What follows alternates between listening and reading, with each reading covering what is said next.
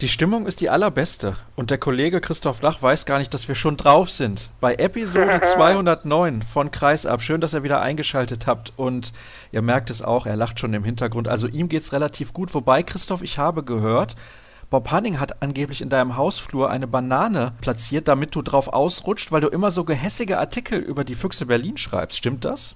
Das kann ich nur als Gerücht abtun. Ganz großer Klammer. Das sind Fake News. Sowas würden wir bei Kreisab natürlich auch nie in Umlauf bringen, um Gottes Willen. Aber worüber wir heute sprechen, hat es, glaube ich, in sich, denn es gab ja einige Transfers in der DKB Handball Bundesliga in der vergangenen Woche. Da haben wir schon im Ansatz drüber gesprochen in Ausgabe 208, aber wir haben uns nicht richtig viel Zeit dafür genommen und heute fangen wir an, eben über Transfers unter anderem der Füchse Berlin zu sprechen. Ich begrüße außerdem den Kollegen Thomas Rademacher vom Solinger Tageblatt. Mit ihm habe ich gesprochen gestern nach der Partie des BHC beim VfL Gummersbach und danach habe ich noch kurz gesprochen mit dem BHC-Akteur Daniel Fontaine und im Interview der Woche begrüße ich einen sehr prominenten Gast, nämlich Lubomir Franjes. Da bin ich auch schon sehr gespannt, was er sagt, unter anderem zum Wechsel von Sander Sargosen zum THW Kiel. Und bevor wir über die Füchse sprechen, Christoph, hätte ich gerne eine Einschätzung auch von dir, was das angeht. Das ist ein absoluter Hammertransfer für die Bundesliga. Ja, ich glaube absolut konsensfähig, was du gerade gesagt hast. Es ist ja in den letzten Jahren immer so, dass die ganz großen, also die ganz großen Stars, sprich so Kategorie Mikkel Hansen, Uwe Gensheimer, Karabatic, Sargosen, dass die eben nicht mehr in die Bundesliga gehen, weil sie halt, gut, die Gründe sind bekannt, die spielen halt im Ausland deutlich weniger Spiele und verdienen teilweise viel mehr Geld. Finde ich, darf man einem Spieler gar keinen Strick draus drehen, wenn man sich mal die Frage stellen würde und das auf sich selbst bezieht. Man kann den Job machen, den man vorher hat, dann vielleicht noch irgendwo im Ausland, macht 50 Prozent weniger und kriegt 30 Prozent mehr Gehalt. Ja, aber zurück zur Frage. Riesentransfer, natürlich keine Frage. Ich habe auch gestaunt, als ich es gelesen habe, weil ich es auch irgendwie, haben sie clever gemacht, die Kieler, so aus dem Nichts so ein bisschen, deutete sich nicht an. Ist natürlich im Handball auch nochmal eine Ecke leichter, so ein Geheimnis irgendwie zu wahren, als im Fußball, wo das wahrscheinlich vorher schon hunderttausendmal medial aufgeblasen worden wäre und irgendwie ruhig rausgekommen wäre, aber ja, wie gesagt, also kann man dem THW Kiel nur gratulieren. Großer, großer Transfer, keine Frage. Glaubst du, dass das eine Signalwirkung haben kann, wenn so ein Superstar des Handballs den Weg in die Bundesliga findet? Und er gehört momentan, glaube ich schon, zu den drei besten Akteuren der Welt, auf jeden Fall. Viele sagen, er ist hinter Mikkel Hansen sogar die klare Nummer zwei, dass dann andere Spieler auch hingehen und sagen, ja gut, wenn Sargosen das macht, warum sollte ich nicht mal in die Bundesliga wechseln? Ja, ich glaube, kann so sein, aber ich glaube, man muss aus solchen Sachen nicht zwangsläufig immer so eine ganz große Ableitung machen. Ich fand jetzt auch nicht, dass in der Bundesliga keine starken Spieler mehr gespielt haben in den letzten Jahren. So war es nicht. Es waren halt die ganz, ganz großen Namen, die eben aus besagten Gründen lieber in Osteuropa, Südosteuropa oder in Frankreich gespielt haben. Ich glaube, dass es auf jeden Fall, wenn ich mir vorstelle, wie Philipp Biecher damit umgehen muss, der muss ja strahlen wie ein, wie ein kleiner Junge am Weihnachtsmorgen. Das ist ja, ich glaube, das ist so eine Art Begrüßungsgeschenk für ihn als, ja, einfach auch als Kieler Trainer, wenn, wenn Alfred da am Saisonende gegangen ist und könnte vielleicht sein, also vielleicht hat es eine Signalwirkung, aber wie gesagt, so würde ich nicht rangehen unbedingt. Dann wollen wir das Thema aber auch abhaken, denn da werden wir kommende Woche noch drüber sprechen hier in der Sendung und beschäftigen uns jetzt mit den Füchsen Berlin. Kleine Randnotiz noch, die Recken aus Hannover haben übrigens im EHF Cup noch die Möglichkeit weiterzukommen, wenn sie ihr abschließendes Heimspiel gegen Nexa aus Kroatien gewinnen sollten. Also sie haben es jetzt plötzlich wieder in der eigenen Hand nach einem Kantersieg in Bitola, aber wir wollen uns ja mit den Füchsen beschäftigen. Auch die hatten am Wochenende eine Partie zu absolvieren in San Rafael, haben dort mit 31 zu 34 verloren. Zumindest haben sie das direkte Duell gegen die Franzosen dadurch für sich entschieden und es reicht dann ein Sieg zum Abschluss der Gruppenphase, um den ersten Platz klarzumachen. Der ist schon wichtig, finde ich. Ja, das sagen sie auch selbst und das ist ihnen auch bewusst, weil sie damit natürlich einem anderen Gruppensieger aus dem Weg gehen können. Aber ich glaube, es ist vor allem in der aktuellen Phase für die Füchse wichtig, abgesehen jetzt, ob sie die Gruppe als Erster oder Zweiter abschließen, dass sie einfach mal wieder irgendwie souverän auf ein Heimspiel gewinnen. Ich glaube, darum geht es am Sonntag auch gehe da jetzt auch schon ein paar Tage hin, mache es jetzt im achten Jahr für den Tagesspiegel und muss dazu sagen, kann mich nicht erinnern, dass mal dermaßen der Baum gebrannt hat wie im Moment, auch so mitten in der Saison und auch in der Saison, von der man eigentlich dachte, so, okay, die ist zumindest okay, die hatten ja wirklich viele Verletzte in der Hinrunde, aber so eine Phase wie im Moment, muss ich sagen, müsste ich schon lange überlegen, ob mir, ob mir ein vergleichbarer Fall mal einfällt.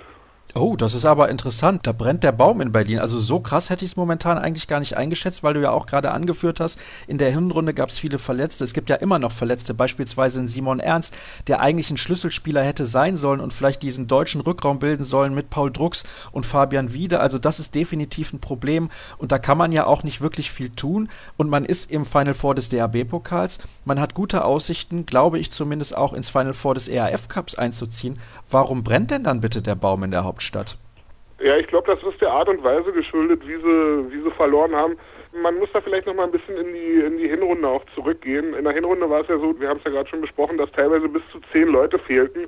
Und in der Phase hat es auch Wilimir Petkovic einfach, muss man auch ganz fair und anerkennend sagen, super moderiert und hat den kleinen Haufen Leute, den er da zusammen hatte, wirklich auch zu einer Truppe zusammengeschworen und die haben teilweise schon auch über dem Level gespielt. Also wenn ich mich erinnere, wie die zum Beispiel ins DHB-Pokal-Halbfinale gekommen sind mit dem Heimsieg gegen die Rhein-Neckar-Löwen, auch in einer Phase, wo noch sieben, acht Leute fehlten, da haben die Leute dann auch registriert, so okay, die haben vielleicht gerade nicht personell die beste Ausgangssituation, aber da stand trotzdem irgendwie eine Mannschaft auf dem Feld und den Eindruck haben die vermittelt. Und der Eindruck ist jetzt so ein bisschen verloren gegangen zuletzt. Man hatte das Gefühl, sie haben probiert, nur so hoch zu springen, wie sie springen müssen und haben sich damit dann natürlich nicht nur den Unmut ihres Trainers teilweise zugezogen, sondern auch logischerweise vom Chef des Ganzen, von Bob Hanning, der selbst nach Siegen auch dann ganz klar gesagt hat, das ist nicht so die Art und Weise, wie ich mir eine Spitzenmannschaft vorstelle und der dann auch ganz unverblümt und offen gesagt hat, es könnte hier nochmal einen Umbruch im Sommer geben und ja, dann auch ganz klar, ich will nicht sagen, ein Drohszenario aufgemacht hat, aber schon erstmal ein bisschen die Muskeln hat spielen lassen, sagen wir mal so. Na gut, also wenn ich jetzt auf die Tabelle schaue, dann sehe ich 15 Siege und 10 Niederlagen und frage mich, wo kommen denn diese 10 Niederlagen her? Das ist ja schon relativ viel nach 25 Spieltagen aus Füchse-Sicht. Keine Frage, das war auch letztes Jahr eine Stärke und das war auch der Punkt, weshalb sie am Ende Dritter geworden sind, dass sie eben Spiele gegen Mannschaften, die in der Tabelle hinter ihnen stehen, wirklich fast nie verloren haben. Und in diesem Jahr, das ging ja eigentlich schon im Saisonstart los, wie gesagt, bei allem Respekt vor den anderen Gegnern, aber am ersten Spiel haben sie zum Beispiel in Göppingen verloren. Ich glaube, da tritt man den Göppingern auch nicht zu nahe, wenn man sagt, Normalerweise sind die Füchse in dem Spiel, wenn man die Kader jetzt eins zu eins vergleicht, Favorit. Und das zog sich dann so ein bisschen durch die ganze Saison. Dann spielen sie in Hannover eine sehr gute erste Halbzeit, führen mit fünf, kommen raus, sieben Minuten in der zweiten Halbzeit sind gespielt, da steht unentschieden. Dann verlieren sie in Melsungen, wo sie nochmal zurückkommen und ja, wie gesagt, zieht sich so ein bisschen durch die Saison, wie so ein roter Faden. Finde ich sehr, sehr erstaunlich. Sie haben zuletzt ja auch ein Heimspiel gegen Frisch auf Göppingen verloren und ich kann mich erinnern, am ersten Spieltag haben auch etliche Spieler gefehlt. Also da war das zumindest einigermaßen entschuldbar, aber jetzt in diesem Rückspiel eigentlich nicht, weil da steht eine Mannschaft jetzt auf der Platte, die von der Qualität her eigentlich solche Partien für sich entscheiden muss. Oder sehe ich das falsch? Nee, habe ich ja gerade gesagt. Genau, wenn du die einzelnen Positionen so durchgehst, das soll auch, wie gesagt, nicht irgendwie Kritik an den anderen Mannschaften sein. Im Gegenteil, man kann sicherlich in Hannover verlieren, das ist bestimmt keine Schande. In Melsung genau das Gleiche, in Göppingen genau das Gleiche. Aber wie gesagt, die Art und Weise war es halt oft, die den Verantwortlichen und Entscheidungsträgern da so ein bisschen übel aufgestoßen ist dass die im Grunde, ja, wie gesagt, probiert haben, so viel zu machen, wie sie eben müssen, um die Minimalziele in irgendeiner Form zu erreichen, sage ich mal. Und ich finde es ja dann auch schön, wenn, wenn sich dann der Trainer nach dem Spiel hinstellt und auch klare Sachen sagt und wenn es der Manager macht. Ich finde, in anderen Sportarten kritisiert man viel zu oft oder hört man immer wieder, dass nicht mehr Tacheles gesprochen wird. Ich finde es dann auch okay, wenn da irgendwie die Leute mal ihrem Ärger ein bisschen Luft machen und das dann halt auch ganz klar und öffentlich so kommunizieren, ja. Bevor wir dann auf das eingehen, was in der kommenden Saison bei den Füchsen passieren könnte, würde ich gerne noch über die aktuelle sprechen. Also in der Liga nehme ich an, möchte man auf jeden mhm. Fall noch an Melsungen vorbei. Ja, es war ja lange auch erklärtes Ziel, dass es immer hieß, wir müssen fünften Platz verteidigen, irgendwie, egal wie. Haben sie jetzt gerade nicht geschafft, beziehungsweise haben den fünften Platz an, an Melsungen verloren. Also ich glaube, wenn, wenn die nicht international spielen, dann wird es nochmal ein bisschen ungemütlicher. Weil nicht Champions League zu spielen ist eine Sache. Ich glaube, das ist ein Punkt, da sollten sie wieder hinkommen. Ich musste da auch die Tage so dran denken, was das für große Spiele noch waren, als die in der Champions League gespielt haben. Da war Dago Sigurdsson noch Trainer, das ist natürlich schon ein paar Tage her und natürlich auch mit einer komplett anderen Mannschaft. Aber ich glaube, das wird auch anders honoriert in Berlin.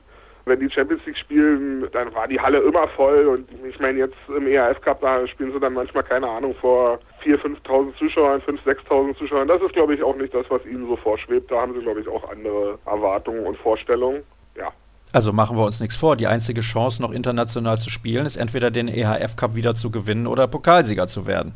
Oder irgendwie Fünfter werden. Das müsste doch auch reichen, Sascha, oder nicht? Ja, also es könnte reichen, je nachdem, wer dann auch den DHB-Pokal gewinnt. Aber wenn ich mir jetzt nochmal die Tabelle anschaue, Flensburg, Kiel, die Rhein-Neckar-Löwen und Magdeburg, die spielen in dieser Saison alle deutlich besser als die Füchse. Also Platz 5 ist auch das Maximum. Ja, ja, also viel mehr wird nicht drin sein. Das ist auch jedem bewusst. Also Magdeburg hatte ja eine kleine Schwächephase so zum Anfang des Jahres. Die scheinen jetzt offenbar auch wieder in der Spur zu sein. Sieg in Kiel vor ein paar Wochen nur mal, um ein Beispiel zu nennen. Ich sehe es auch so. Also die, ich glaube, die sind froh und können froh sein, wenn sie Fünfter werden am Saisonende. Auf jeden Fall. Du hast jetzt eben das Wort Umbruch in den Mund genommen und es gibt ja einige Transfers zu vermelden, auch bei den Füchsen, habe ich eben schon gesagt, da wollen wir auch drüber sprechen. Fangen wir mal auf der Torhüter-Position an. Malte Semisch ist nie so richtig in Berlin angekommen. Kann man auf jeden Fall so sagen, würde ich eins zu eins so unterschreiben.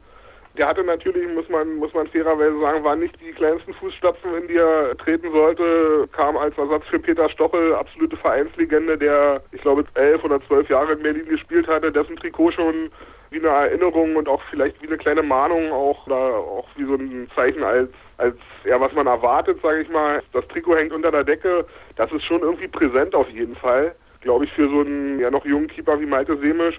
Wie gesagt, er hatte nicht die einfachsten Voraussetzungen hat auch nicht wirklich oft gespielt für meine Begriffe. Also manchmal hat er irgendwie eine Chance bekommen oder ein paar Einsatzminuten. Aber ich finde, und wie gesagt, ich mag Petko und bin normalerweise der Letzte, der sich irgendwie rausnimmt, ihn zu kritisieren und zumal er auch ein korrekter Kerl ist und man sich auch mal mit ihm streiten kann und so, alles gut. Aber ich glaube, der ist nie so richtig angekommen, weil er auch wirklich selten die Chance bekommen hat, sich zu zeigen. Also das war für beide Seiten, glaube ich, ein Deal, von dem sie sich deutlich, deutlich mehr versprochen hatten. Jetzt kommt als sein Nachfolger Martin Ziemer aus Hannover, der bei den Recken in dieser Saison zusammen mit Urban Lesjak eines der schlechteren Torhüter-Duos in der DKB Handball-Bundesliga bildet, um es mal ein bisschen dezenter zu formulieren. Und der ist ja auch nicht mehr der allerjüngste, hat einen Zwei-Jahres-Vertrag unterschrieben mit einer Option für ein drittes Jahr und man setzt also in Berlin jetzt wieder auf ein älteres Torhüter-Duo. Ist das deiner Meinung nach der richtige Schritt? Also ich habe, muss ich ehrlich gestehen, nicht wirklich viele Hannover-Spiele gesehen in dieser Saison. Das letzte, das ich gesehen habe, da war er auf jeden Fall ziemlich gut. Das war gegen die Füchse. Da hat er den ziemlichen Zahn gezogen, kann man schon sagen. Ich war ein bisschen überrascht, ehrlich gesagt, weil es ja vor der Saison schon hieß, die probieren es mit einem jungen Torhüter, eben mit Malte Semisch, der sich dann an dieser Aufgabe versuchen sollte. Und bei der Bekanntgabe der neuen Torhüter-Personalie haben Petkovic und Hanning auch ausgeführt, dass sie überlegt haben, vielleicht Freddy Gens zur Nummer zwei zu machen. Das ist die aktuelle Nummer drei, ein junger, talentierter, begabter Torhüter.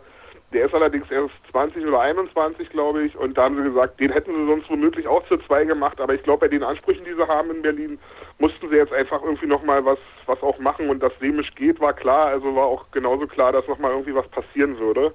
Ich bin sehr gespannt, wie das funktionieren kann, dass Martin Ziemer ein toller Torwart sein kann, steht, glaube ich, außer Frage. Ein Satz ist mir noch in Erinnerung geblieben von der Pressekonferenz, der vielleicht nochmal auch so ein bisschen das Motiv erklärt und auch die, die Intention dahinter. Und zwar hat Petkovic gesagt, wenn Silvio Heinevetter jemanden hat, von dem er weiß, er kann ihn nicht überholen, also leistungstechnisch. Wenn Heine sozusagen weiß, der andere kann sich strecken, wie er will, an mir kommt er nicht vorbei, dann trainiert er nicht jeden Tag auf höchstem Niveau, hat Petkovic gesagt. Ganz offen und unverblümt. Und ich glaube, da kann sich jeder seinen Teil dann zusammenreimen anhand dieser Aussage.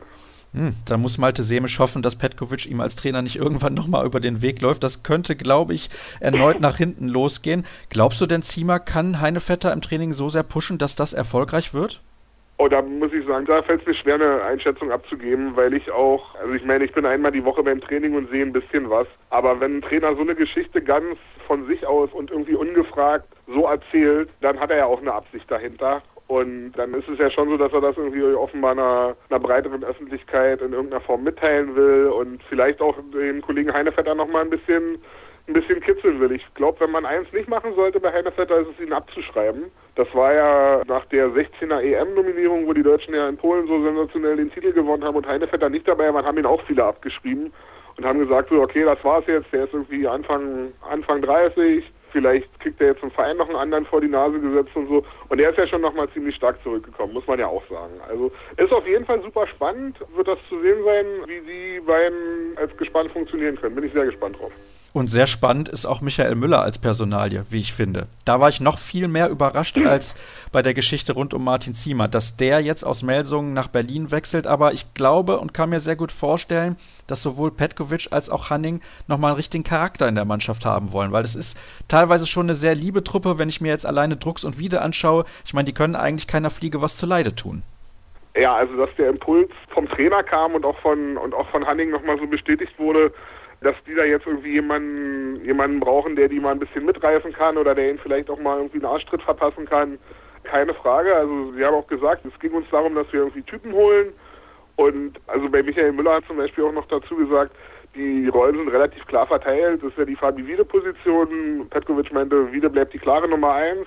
Aber Müller soll halt auch derjenige sein, der ihn dann mal auch mal entlasten kann, damit er eben nicht auf so einer Frequenz weiterspielen muss, wie er das jetzt schon seit, keine Ahnung, drei, vier, fünf Jahren macht ansonsten ging es mir genau wie dir, Sascha. Ich war auch überrascht, als ich es gelesen habe, zumal es ja hinlänglich bekannt ist, dass die Müller-Brüder, also ich spreche jetzt einfach mal für beide, in den Auswärtshallen der Republik nicht den allerhöchsten Beliebtheitsstatus genießen, sagen wir mal vorsichtig. Und gab es ja oft, oft genug in den letzten Jahren, dass die sich dann auch, wenn die gegen die Füchse gespielt haben, irgendwie verbal gebettelt haben und auch mal Trash-Talk gemacht haben und so. Also da war auf jeden Fall eine Vorgeschichte, aber der Impuls war ganz klar. Also ich glaube, Petkovic wünscht sich einfach erfahrene Spieler, haben sie auch gesagt, erfahrene Spieler, die Deutsch sprechen können, die sollten die Bundesliga kennen, das ist in beiden Fällen erfüllt. Und die sollen natürlich, wie gesagt, dieser Truppe nochmal irgendwie ein bisschen mehr Mentalität geben. Ganz klare Vorgaben. Ich glaube, das ist bei Michael Müller definitiv erfüllt. Da kommt jede Menge Erfahrung nach Berlin und das wird sehr, sehr interessant sein, das zu beobachten in der kommenden Saison. Ich habe nur ein wenig die Befürchtung, Michael Müller war zuletzt ja auch mal häufiger angeschlagen, dass sich die Füchse da wieder einen Spieler ins Boot geholt haben, der die ein oder andere Partie nicht absolvieren kann, zumal Müller die Mehrfachbelastung aus den letzten Jahren eigentlich nicht gewohnt ist, da die MT Melsung sich in der Regel nicht für einen internationalen Wettbewerb qualifizieren konnte. Aber na gut, das soll es dann gewesen sein, was die Füchse Berlin angeht. Oder hast du abschließend noch was zu sagen, Christoph? Nee, alles gut. Wir haben ja jetzt viel gequatscht, Sascha. Alles Beste. Ich bin alles losgeworden und habe hoffentlich alles zielführend und in deinem Interesse beantwortet. Das hoffe ich doch auch und vor allem im Interesse der Hörer. Und wir machen jetzt die erste kurze Pause in der heutigen Ausgabe, sind dann gleich zurück mit Episode 209. Weiter geht's mit der aktuellen Ausgabe von Kreisab und wir sitzen zweieinhalb Stunden nach Spielende im Auto des Kollegen Thomas Rademacher vom Solinger Tageblatt und sprechen jetzt über die Partie des VfL Gummersbach gegen den Bergischen HC. Das ist ja ein bergisches Derby, zumindest wird es von den Medien immer so tituliert. Empfindest du das eigentlich auch so, dass das ein Derby ist? Weil eigentlich gehört zu einem Derby, finde ich, auch immer eine gewisse Historie und die gibt es ja bei diesem Duell eigentlich gar nicht so sehr. Ja, da steckt ja schon viel Meinung von dir da drin in dieser Frage. Ich finde schon, dass es ein Derby ist, weil ähm, ja, da immer eine sehr gute Stimmung herrscht. Es ist einfach die kürzeste Fahrt hier aus dem Bergischen Land dann eben ins Oberbergische, auch wenn es meinetwegen gute 45 Minuten entfernt ist. Aber es ist immer viel los. Beide Mannschaften bringen viele Fans mit in die andere Halle. Es ist eine besondere Atmosphäre vorher zu spüren, sowohl im Fanbereich als auch bei den Spielern. Und deshalb finde ich schon, dass man es als Derby bezeichnen kann, weil es auch, es ist nun mal der bergische Raum. Das kann man einfach nicht wegdiskutieren. Was war denn deine Erwartung vor dem Spiel? Also für mich war der BHC auf jeden Fall klarer Favorit und Gummersbach der Außenseiter. Hast du das auch empfunden so im Vorfeld? Ja, absolut. Der BRC spielt eine sehr starke Saison, hat vor allem auch letzte Woche in Göppingen sehr stark gespielt, eine seiner besten Saisonleistungen überhaupt gebracht, auf jeden Fall die beste Auswärtsleistung gebracht. Von daher war ich da schon sehr optimistisch, dass man daran in Gummersbach anknüpfen könnte. Dass es natürlich nicht ganz so perfekt weiterlaufen kann wie in Göppingen, denn das war teilweise absolut grandios. Das war abzusehen. Aber ich finde eben auch, dass Gummersbach teilweise jetzt im Vorfeld mal, wenn wir noch gar nicht von diesem Spiel gerade sprechen, aber gerade auch im Vorfeld hat Gummersbach extrem schlechte Spiele abgeliefert. Und ich habe den Eindruck, die sind überhaupt nicht richtig da in der Bundesliga-Saison. Und deshalb trennen beide Mannschaften schon viel sportlich in diesem Jahr. Und das hat sich dann im Spiel eben auch gezeigt. Allerdings nicht in den ersten Minuten, was vielleicht auch daran lag, dass der BHC in der Abwehr noch ein bisschen passiv war. Florian Baumgärtner, der lange Schlags auf der halbrechten Position beim VfR Gummersbach, konnte häufiger da mal von neun Meter hochsteigen und er ist auch relativ groß gewachsen. Und dann sieht man als Torhüter dahinter, in dem Fall Christopher Rudek, ja auch relativ schlecht aus. Und der wurde dann tatsächlich auch in der ersten Halbzeit von Bastian Rutschmann noch ersetzt. Was mir auch aufgefallen ist bei Gummersbach, am Anfang mit Jonathan Dayan auf der Mitte, Das ist ein junger Spieler aus Israel, 18 Jahre alt und Puja Norusi, ehemaliger BHC-Spielmacher, bester Torschütze dieser Mannschaft, saß nur auf der Bank. Warst du darüber auch relativ überrascht?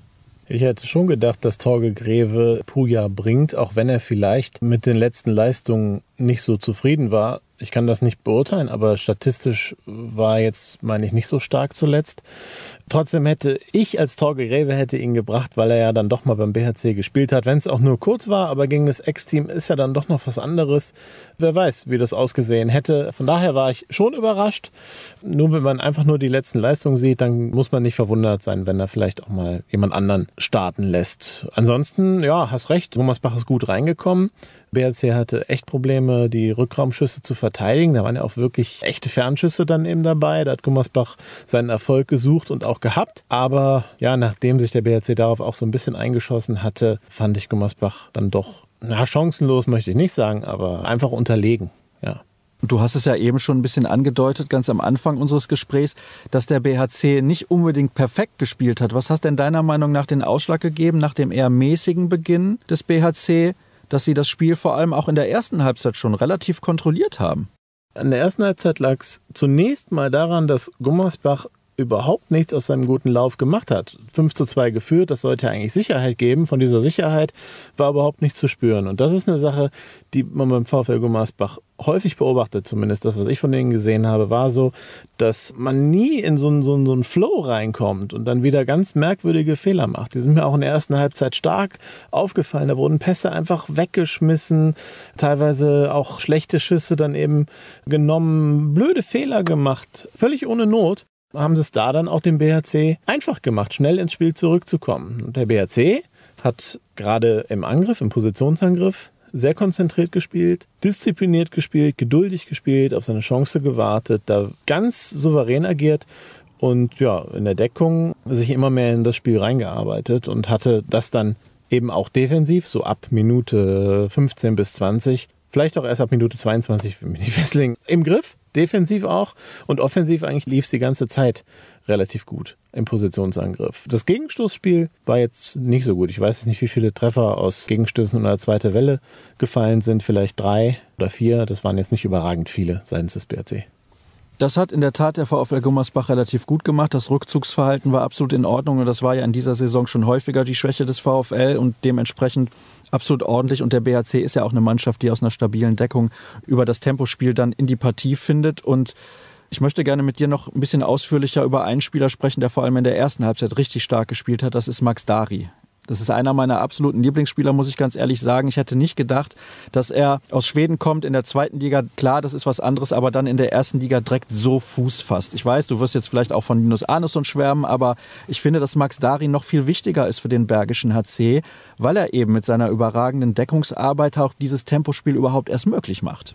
Ja, die beiden zu vergleichen ist wirklich schwer, denn Linus Andersson ist ein überragender Offensivspieler, der auch in der Deckung Qualitäten hat und Max Dari ist ein überragender Defensivspieler, der auch im Angriff seine Qualitäten hat. Aber wenn man an ihn denkt, dann fällt einem natürlich zuerst mal sein Innenblockspiel zusammen mit Chaba Zisch ein das ist nicht wegzudiskutieren und es ist tatsächlich so, dass der fehlt. Wenn er nicht da ist, fehlt Max Dari. Das hat man beim BHC einmal erst gemerkt, nämlich in Erlangen, da hat er nicht gespielt und da hat man direkt gesehen, was da fehlt. Da war es sicherlich dann auch sehr offensichtlich, als er zurückkam, dass man dann direkt erkannt hat, aha, das funktioniert jetzt sofort wieder viel, viel besser.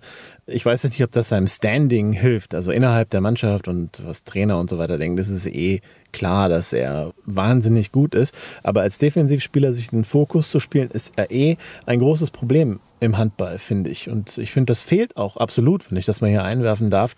Defensivstatistiken im Handball. Es gibt in jeder Sportart gute Defensivstatistiken. Im Handball gibt es keine Blocks oder so, aber das kann man nicht ernsthaft als echte Defensivstatistik irgendwo verkaufen. Deshalb für den, ich sag mal, durchschnittlichen Zuschauer wird es überhaupt nicht klar, was so ein Spieler da leistet und fast manchmal nach außen hin unter Wert verkauft. Und Max Dari kommt jetzt auch offensiv immer besser in Schwung, sodass er halt auch mehr bemerkt wird, so in der öffentlichen Wahrnehmung. Aber das müsste er eigentlich gar nicht, denn nur seine Defensivleistung alleine ist ja schon stark und dass es eben offensiv jetzt auch klappt, also auch im Positionsangriff, nicht nur im Tempospiel, macht ihn natürlich zu einem absolut kompletten Spieler und der WRC kann sehr glücklich sein, dass er den Vertrag frühzeitig bis 2021 verlängert hat. Das ist ja auch der Fall bei Linus Arneson und da frage ich mich natürlich oder vielleicht auch der ein oder andere Hörer fragt sich, wie kann es so einer Mannschaft, so einem Aufsteiger gelingen, solche Spieler von so einer Klasse so langfristig an den Verein zu binden? Was ist das Faustpfand des Bergischen HC bei solchen Vertragsgesprächen? Ja, früher hätte man gesagt, ja, sie fühlen sich hier wohl. Das stimmt vielleicht auch, aber ich glaube, es gibt Spieler, die man über den Faktor sehr gut kriegt, dass die sich sehr wohlfühlen, einfach wie sie hier leben, vielleicht mit ihren Familien, sich gut integriert fühlen. Der WHC dafür vieles tut, dass sie sich integriert fühlen und dass sie einen schönen Lebensstandard hier haben und so weiter. Ich glaube, das ist sicherlich ein Faktor, aber ich denke, für Leute, die wirklich, ja, wie soll man das nennen, Profiblut in den Adern haben, die wirklich sagen, oh, ich will meine Handballkarriere vorantreiben, da ist das ja nicht alles. Und deshalb ist das nicht mehr der erste Faktor. Gerade bei den beiden Spielern kann ich mir das nicht vorstellen, also bei Linus Arneson und Max Dari. Ich denke einfach, es spricht wirklich für die Entwicklung des Clubs nicht nur auf dem Feld, was da sportlich gerade funktioniert. Sicherlich mit dem siebten Platz aktuell etwas über Niveau, das kann man schon sagen, aber dass man mit dem Abstieg nichts zu tun hat.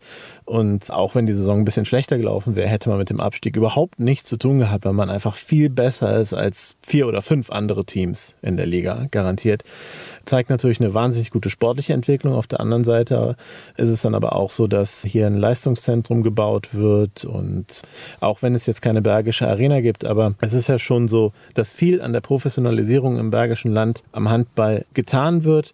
Man hat jetzt eine Kooperation mit der Sportstadt Düsseldorf, ist man eingegangen, sodass vier bis sechs Spiele in der kommenden Saison dann auch in einer sehr modernen Arena im ISS-Dome ausgerichtet werden. Das finden jetzt nicht alle Fans aus traditionalistischen Gründen schön, dass man in Düsseldorf spielt, aber es ist natürlich dann auch ein etwas größeres Event gegen Top-Gegner oder an Top-Terminen hat man dann auch eine sehr, sehr volle Halle. Wie erwähnt, das Leistungszentrum ist dabei. Also ich glaube, dass die ganze Entwicklung, es entwickelt sich einfach in immer professionellere Richtung. Und das merken die beiden sicherlich auch und haben sich deswegen für ein BHC entschieden, weil man weiß ja gar nicht, wo die Reise hingeht. Wer weiß, wie hoch es noch geht. Und wenn jetzt Max Dari so weitermacht wie bisher, gut möglich, dass er irgendwann auch bei einem der ganz großen Clubs landet, der dann in der Champions League spielen will. Ich weiß nicht, ob er dazu wirklich in der Lage ist, aber ich träume alles zu.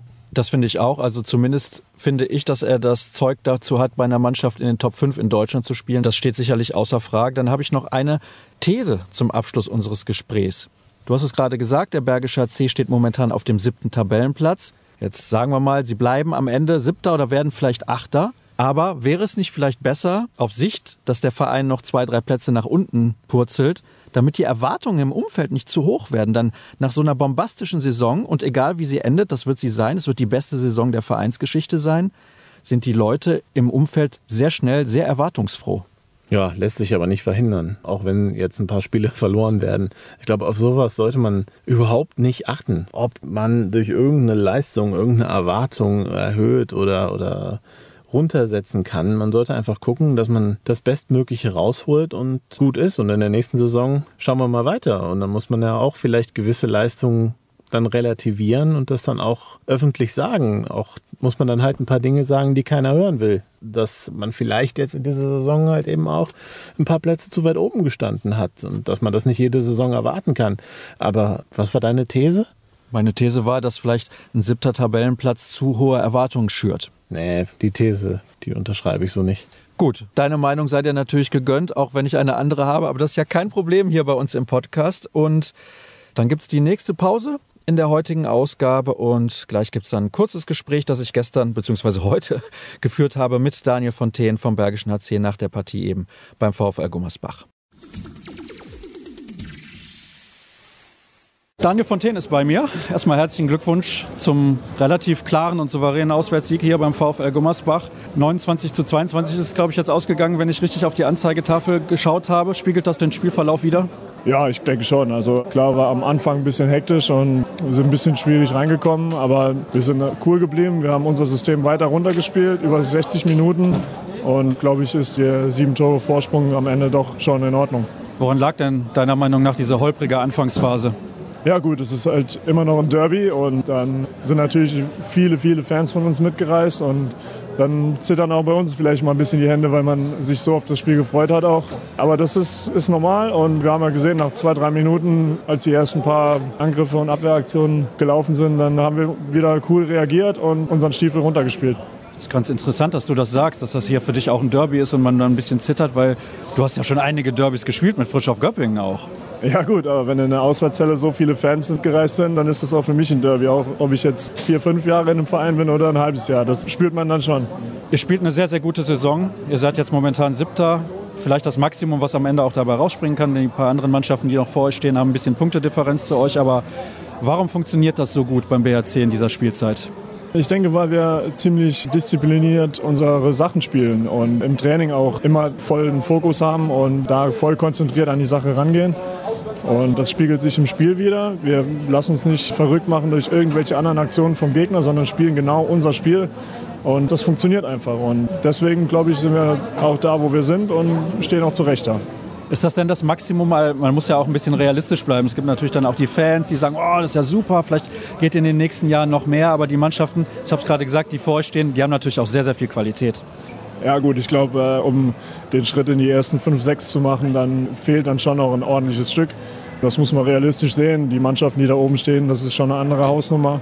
Aber wir genießen das jetzt einfach und alle Leute, die jetzt sagen mit Europapokal oder Champions League, das scheint anders als es ist. Also das ist so in Ordnung, wir genießen das so, wie es ist und über alles andere brauchen wir uns keine Gedanken zu machen. Ja, ich glaube, das wäre auch als Aufsteiger relativ vermessen, wenn man da irgendwie schon vom Europapokal spricht, weil ich finde auch, dass in dieser Saison ein bisschen alles zusammenpasst bei euch. Also jedes Rad greift ins andere. Ich meine, es gab ja auch wichtige Ausfälle. Du bist länger nicht dabei gewesen. Jeffrey Boomhauer ist ausgefallen. Auf der halbrechten Position mit Maciej Maczynski ist jemand, der ist ein halbes Jahr nicht dabei. Also es ist nicht so, dass alles rund laufen würde, was das angeht. Trotzdem, so die einzelnen Rädchen greifen ins andere. Ja, natürlich. Es kommt vieles zusammen. Wir haben viele Verletzte gehabt. Wir haben dann trotzdem unsere Leistung gebracht, weil wir einfach mit den Spielern, die auf dem Spielfeld standen, die haben genau das gemacht, was wir angesagt hatten oder, oder das, was sie sollen. Und dann hat vieles gepasst, das stimmt. Wir müssen es aber auch richtig einordnen und ich denke, nächste Saison wird uns definitiv niemand mehr unterschätzen. Und das wird ein Riesenpunkt, glaube ich. Und da müssen wir weiter daran arbeiten, dass wir uns jetzt den Respekt verschaffen, den wir auch verdient haben. Und nächste Saison müssen wir zeigen, dass wir nicht mehr um Abstieg spielen, sondern dass wir vielleicht wieder die Leistung bringen und vielleicht wieder da stehen. Aber das wird man sehen, das ist noch zu lang. Da liegt noch zu viel Restsaison vor uns und auch eine Sommervorbereitung. Kriege ich zum Abschluss unseres Gesprächs noch mehr aus dir raus für die restliche Saison, als wir denken jetzt von Spiel zu Spiel? Ja gut, und wir müssen halt jetzt gucken. Wir arbeiten jede Woche und ich glaube, heute haben wir auch einen Klassenerhalt klar gemacht, jetzt auch rechnerisch, wenn ich das richtig im Kopf habe. Und das genießen wir jetzt und dann geben wir bis zum Ende der Saison natürlich Vollgas und wollen natürlich immer noch jedes Spiel gewinnen. Ja, fast schade, dass dann die Rückreise nach Hause relativ kurz ist. Ich danke dir trotzdem recht herzlich. Und wir machen eine letzte kurze Pause in der heutigen Ausgabe und dann geht es gleich weiter mit dem Interview der Woche. Wir kommen zum Interview der Woche und ich habe ihn ja eben schon angekündigt als sehr prominenten Gast. Ich freue mich, dass er auch seinen Skype-Account sogar wieder für uns aktiviert hat. Lubomir Franjes ist in der Leitung. Hallo Lubo. Hallo Sascha. Wie geht's dir, würde ich gerne zunächst mal von dir wissen. Sehr gut im Moment, danke. Und selbst? Ja, ich kann nicht klagen. Ich freue mich natürlich immer über tolle Gäste und du hast ja auch immer auch eine Menge zu erzählen. Warum geht's dir denn so gut? Bist du ausgeruht endlich mal? Ah, ja, bin ich und ja, ich habe auch ein bisschen Spaß wieder und das ist natürlich hängt davon Arbeit und Privatleben, dass ich ausgeruht bin und und so weiter. Das viele Sachen zusammen machen mich glücklich im Moment. Wir können ja hier ehrlich sein unter uns beiden, ne? Warst du am Ende ja. in Westbrem nicht mehr zufrieden? Warst du müde auch ein bisschen? Ja, ich war, am Ende war das ja, wie soll man sagen, am Ende in Westbrem war die Stimmung nicht überragend und ich war auch nicht zufrieden, die war nicht zufrieden. So, das war ja von beiden Seiten kann man sagen eine, eine Unzufriedenheit. Hast du das ein bisschen unterschätzt, dieses Projekt Vesprem, wie groß das vielleicht auch ist, welche Bedeutung das hat in Ungarn? Unterschätzt, also ich, nein, das finde ich nicht, das sind nicht die richtigen Worte. Ich habe unterschätzt in Politik. Das habe ich wirklich gemacht. Aber dass es ein großes Projekt war, das wusste ich. Ich habe echt gedacht, auch, dass wenn man ein Projekt anfängt, dass man auch ein bisschen Geduld hat. Aber das war nicht der Fall. Das hat sehr wenig mit Handball zu tun. Mein erstes Jahr in Westbrem und das habe ich unterschätzt. Absolut. Aber dass es ein großes Projekt war und dass es schwer sein soll, das war mir bewusst. Also ich habe mir gedacht, als du diesen Vertrag da unterschrieben hast und du bist da hingegangen, ist ja schon sehr interessant, mit diesen Spielern für dich zu arbeiten, weil du eigentlich ein Trainer bist, der eine ganz andere Spielphilosophie hat. Also ein Laszlo Nac oder ein Mome Ilic, die passen gar nicht zu dem, was du gerne spielen lassen willst. Oder habe ich das jetzt falsch gesehen? Nein, absolut, du hast das richtig und, und so clever war ich ja auch, dass ich das vorgesehen habe. Das Einzige war ja, ich sollte ja eine neue Mannschaft aufbauen mit neuen Verpflichtungen und langsam ein drittes Jahr sozusagen richtig eine, wieder eine, eine Top-Mannschaft zu trainieren. Aber ja, wie gesagt, ich habe angefangen, neue Verpflichtungen zu machen. Aber die älteren äh, Spieler waren natürlich nicht zufrieden mit der ganzen Sache. Und was muss ich ja da ehrlich sagen, auch der Verein hat ja auch nicht den Geduld gehabt, um die neuen Verpflichtungen Zeit zu geben oder mehr Zeit zu geben. Und dann war das ja politisch sehr schwer. War das vielleicht auch zu viel noch dazu mit deinem Amt als Bundestrainer? Also Bundestrainer ist natürlich das falsche Wort. Als Nationaltrainer von Ungarn, war das zu viel für dich? Also nachher ja. Arbeitsmäßig war das ja nicht so viel, weil ich habe so viele sozusagen Spiele in Ungarn gehabt, also in Szeged und in, in Wespem und dann auch in Balatonfür. Das war fast alle Nationalmannschaftsspiele. Das gibt ja fast keinen Spieler im Ausland. Wieder politisch war das zu viel. Das ist andere Interessen, was Szeged hat, was Wespem hat, was die Nationalmannschaft hat. Und ja, das war zu viel, ja, in diesem Sinne. Und dann ist es wahrscheinlich auch die logische Folge, dass du ein bisschen müde geworden bist. Ich kann mich nämlich sehr gut daran erinnern, dass wir miteinander gesprochen haben, als du nach Westbrem gegangen bist. Und du hast gesagt, ich bin näher an meiner Familie, das ist ein Vorteil. Wir haben in Ungarn nur kurze Reisen, wir spielen nicht mehr in der Seeha-Liga. Das sind alles Vorteile. Und eigentlich ist es genau anders gekommen. Du bist müder geworden. Das ist zumindest so mein Eindruck aus der Distanz. Stimmt das? Uh, also ich habe viel mehr Zeit mit meiner Familie, meinen Eltern verbracht. Das war ja gut.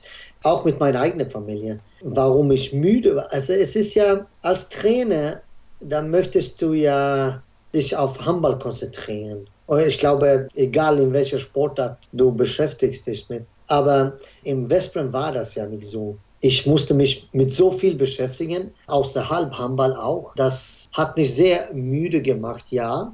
Aber ähm, es war auch keine einfache Frage. Es war echt auf einem sehr hohen hohe politischen Niveau vom Verein, von ja, anderen Menschen. Und das hat mich müde gemacht, ja. Weil wenn ich zum Training kam, dann habe ich ja schon 20 andere Sachen im Kopf gehabt, warum einige Sachen passiert haben im Spiel und nicht wegen meiner Taktik. Das hat mich sehr müde gemacht, ja. Wie lange hast du denn gebraucht, bis dein Akku wieder aufgeladen war? Uff, ich würde sagen bis Januar. Aber im Januar habe ich mich wieder ein bisschen gut gefühlt und dann habe ich erstmal so einen richtigen Abstand bekommen von alles. Und im Januar dann habe ich auch sehr viele Antworten bekommen von vielen Fragen, die ich vorher gehabt habe, warum einige Sachen passiert sind.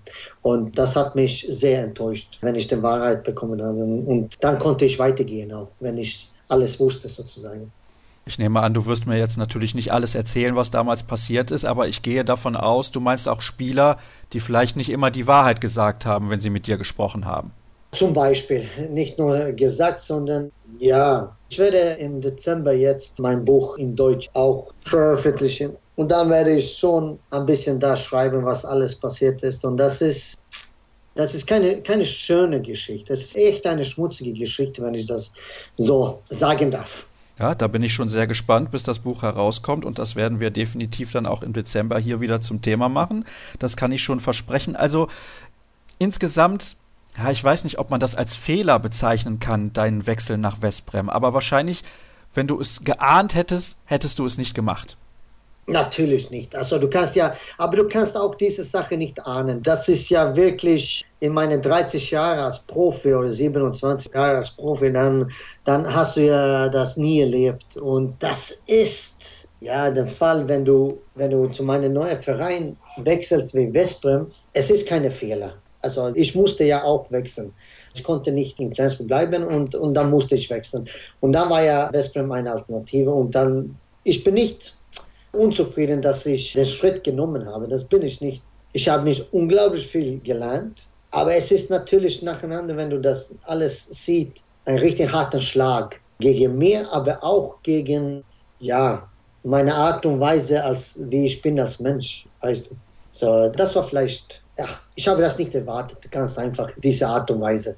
Das habe ich nicht. Ich glaube, keiner kann das erwarten hat sich danach, also nachdem du in Westbrem entlassen wurdest, so ein Spieler wie Rasmus Lauge mal bei dir gemeldet und gefragt, was da los ist, weil der geht jetzt im Sommer dahin, beziehungsweise er soll dahin gehen. Es gibt ja viele Spekulationen, dass PSG an ihm interessiert ist und so weiter, aber darum geht es mir gar nicht. Ruft dann so ein Spieler, der dir ja auch vertraut, weil er ein paar Jahre bei dir in Flensburg gespielt hat, bei dir an und sagt, Lubo, was ist denn da los? Ja, ich habe persönlich mich mit ihm getroffen und alles erklärt. Und Rasmus, also ich war ja der Rasmus natürlich verpflichtet habe, das ist kein Geheim. Aber ich bin ja nicht ein Trainer da nächstes Jahr und ich glaube, Rasmus ist so professionell, dass er wird seine Arbeit, egal wer Trainer ist, gut machen. Und es ist eine eine Verpflichtung in meinem Sinne sozusagen, in den Handball, was ich spielen möchte. Dann wird man sehen, ob der neue Trainer dann eine Rolle für ihn findet. Aber Rasmus ist ja so gut, dass er wird das ja schaffen. Davon gehe ich auch aus. Momentan spielt er auch mal wieder fantastisch für die SG Flensburg-Handewitt. Aber über die Bundesliga wollen wir gleich sprechen. Lass uns natürlich noch über das sprechen, was bei dir aktuell los ist. Du bist jetzt wieder in Schweden. Das kam sehr plötzlich. Ja, ich habe mich ganz, ganz schnell entschieden, eigentlich zurück nach Schweden zurückzuziehen. Ich glaube, das ist genau der richtige Schritt für mich. Zurück zum Basic. Ich brauche äh, wieder Freude in meiner Arbeit und das einfachste und auch das schnellste Weg, um das zu bekommen, ist zurück nach Schweden. Es ist ja 20 Jahre her, dass ich in Schweden gelebt habe und alles hat gepasst. Ich freue mich riesig und ich habe in dieser kurzen Zeit, also ich habe noch nicht 100 Prozent angefangen. Ich bin ja hin und her von zu Hause in Budapest und in Kristianstad. Aber ich habe viel Energie im Moment und ich habe auch Lust und das macht echt Spaß. Und das ist genau, was ich vorher gedacht habe, dass ich brauche. Das zeigt sich jetzt auch, realisiert sich auch jetzt im Moment. Das wird gut. Das ist ein guter Schritt für mich. Vor allem ist Christianstadt ja auch genau das Gegenteil wahrscheinlich von der Philosophie her, was Westbrem ist. Ja, genau. Und ja, was soll man sagen? Westbrem konnte auch das werden. Die konnten auch eine jüngere Truppe und starke Truppe haben, aber die wollten das nicht. Zu viele Kräfte wollten etwas anderes und da war ich machtlos. Und jetzt, wie gesagt, bist du zurück in Schweden. Ein Verein, den wir ja hier im Podcast auch schon genauer unter die Lupe genommen haben vor einigen Monaten, als Jesper Larsson hier zu Gast war. Und ich finde das Konzept sehr, sehr gut. Das ist ein interessanter und spannender Club, aber du bist ein Trainer, der die Champions League schon gewonnen hat, der erfolgreich in Deutschland gearbeitet hat über viele Jahre. Jetzt frage ich mich natürlich, mit den Möglichkeiten, die ihr habt in diesem Verein, ist das nicht irgendwann vielleicht zu wenig für dich? Weil um die Champions League Krone wirst du nicht mitspielen können dort. Das wird sehr, sehr schwierig. das kann man so sagen, ja. Na, aber wie gesagt, ich finde, dieser Schritt ist trotzdem sehr gut für mich. Weißt du? Ich habe einen Dreijahresvertrag. Ich habe ja natürlich Klausul und so weiter, aber ich möchte arbeiten. Also ich bin ein Arbeiter und ich möchte arbeiten. Und mit dieser Truppe kann ich arbeiten. Ich kann auch, was ich brauche, dann den Lust und die Freude in meine Arbeit zurückzukriegen. Das werde ich hier bekommen. Da bin ich mir 100% sicher. Dann kann ich auch das Spiel entwickeln, was ich liebe. Und natürlich, ich kann vielleicht nicht den Champions League gewinnen, aber ich kann vielleicht Überraschungen hinkriegen und vielleicht noch einen Schritt mit Kristianstad nehmen, was sie vorher nicht geschafft haben. Das ist ja mein Ziel natürlich. und in Schweden die Liga zu gewinnen. Ich möchte vielleicht einen anderen Weg gehen als früher, was Ola zum Beispiel gemacht hat und Kristianstad früher gemacht hat. Ich würde vielleicht ein bisschen mehr mit noch jüngeren Spielern arbeiten und ausbilden. Es macht einfach Spaß. Ich werde vielleicht, wenn das richtige Verein mir ein Angebot geben oder anbieten, dann werde ich vielleicht nochmal die große Szene angreifen. Aber im Moment möchte ich Freude haben in meiner Arbeit. Würdest du denn auch nochmal die Rolle als Nationaltrainer parallel zu einem Engagement bei einem Verein annehmen? Denn wir haben eben darüber gesprochen, dass es vielleicht zu viel war. Ja, auch wegen der Politik im ungarischen Handball. Aber ich kann mir gut vorstellen, weil du gerade auch gesagt hast, du bist ein Arbeiter, du möchtest arbeiten, dass das vielleicht dann einfach zu viel ist. Ja, das kann sein, aber ich werde keine Nationalmannschaft gleichzeitig trainieren. Das ist doch eine relativ klare Aussage. Dann lass uns jetzt nochmal komplett das Thema wechseln, denn ich bin auch sehr gespannt, was deine Meinung angeht. Es war natürlich das Thema der Woche im deutschen Handball. Sander Sargosen wechselt zum THW Kiel. Den würdest du wahrscheinlich auch gerne mal trainieren.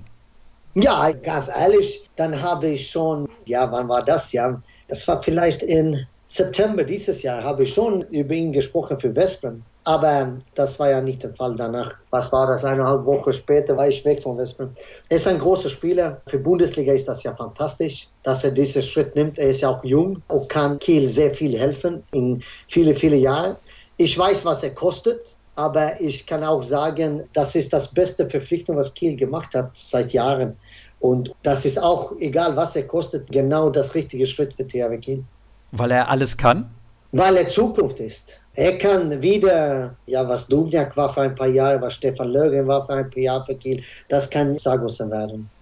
Was glaubst du denn, was hat das für eine Auswirkung auch auf die Bundesliga, vielleicht auch auf andere Spieler im Ausland, wenn sie sehen, ein junger Spieler geht in diese Liga, wo die Belastung so hoch ist? Wir haben am Anfang der Sendung kurz darüber gesprochen und der Kollege Christoph Dach hat gesagt, man darf jetzt nicht nur, weil Sargosen das macht, glauben, alle Stars kommen jetzt auf einmal wieder in die Bundesliga. Aber was denkst du denn? Nein, das wird nicht so sein. Also ich glaube trotzdem, Sargussen ist 23, glaube ich, 22, 23 Jahre alt. Er ist jung, er hat noch Kraft und so weiter.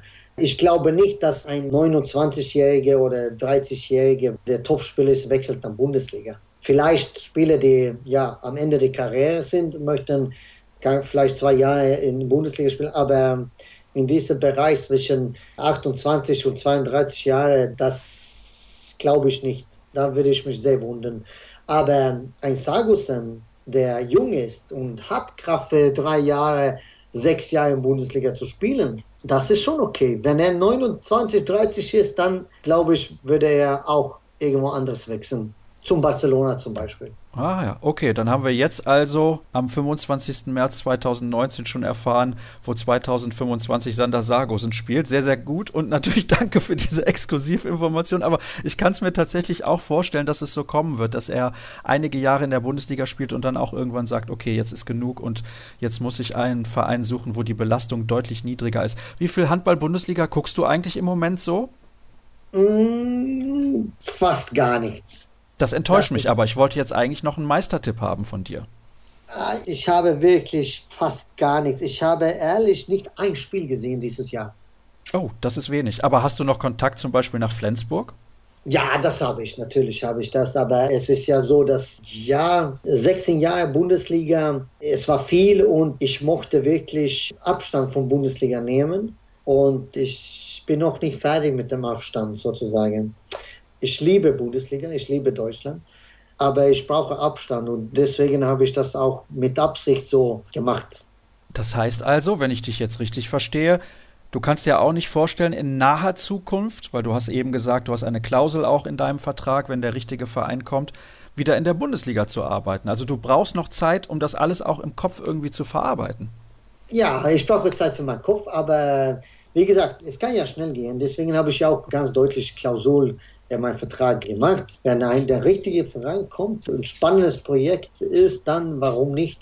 Aber im Moment ist das wirklich so, da möchte ich mich voll auf EFK Kristianstad konzentrieren und dieses Projekt macht ja auch Spaß. Und ich muss, ja, Handball ist eine Sache, aber ich muss auch den Spaß zurückkriegen. Und das werde ich hier bekommen. Das ist mir wichtig. Bevor ich irgendwo anderes an Arbeit nehme. Vielleicht, wenn ich das nicht kriege, dann bin ich ganz ehrlich, dann werde ich vielleicht aufhören. Das habe ich mich auch im Hinterkopf weil ich kann ja nicht rumlaufen und nicht Spaß haben. Das ist Nummer eins. Wenn du arbeiten, gutes Leistung und als Trainer oder Spieler, dann musst du schon Spaß haben. Und ich habe ein paar Jahre jetzt nicht Spaß gehabt. Und das möchte ich wieder zurückkriegen. Na, dann hoffe ich sehr, dass du diesen Spaß bald zurückfindest. Es wäre für den Handball sehr, sehr schade, wenn du deine Trainerkarriere beendest oder gar nichts mehr mit dem Handball zu tun hast. Also deswegen alles Gute für deine nächste Zukunft in Christianstadt und wir sind eigentlich durch mit dem Interview der Woche. Ich glaube, wir haben einige interessante Dinge erfahren. Nicht nur in diesem Gespräch, sondern insgesamt auch in der heutigen Sendung. Und ihr wisst ja, wo ihr alle weiteren Informationen bekommt. Das geht bei facebook.com slash kreisab, bei Twitter at kreisab.de sowie bei Instagram unter dem Hashtag und Accountnamen kreisab. Das war's für diese Woche und in sieben Tagen hören wir uns dann wieder. Bis dann. Ciao.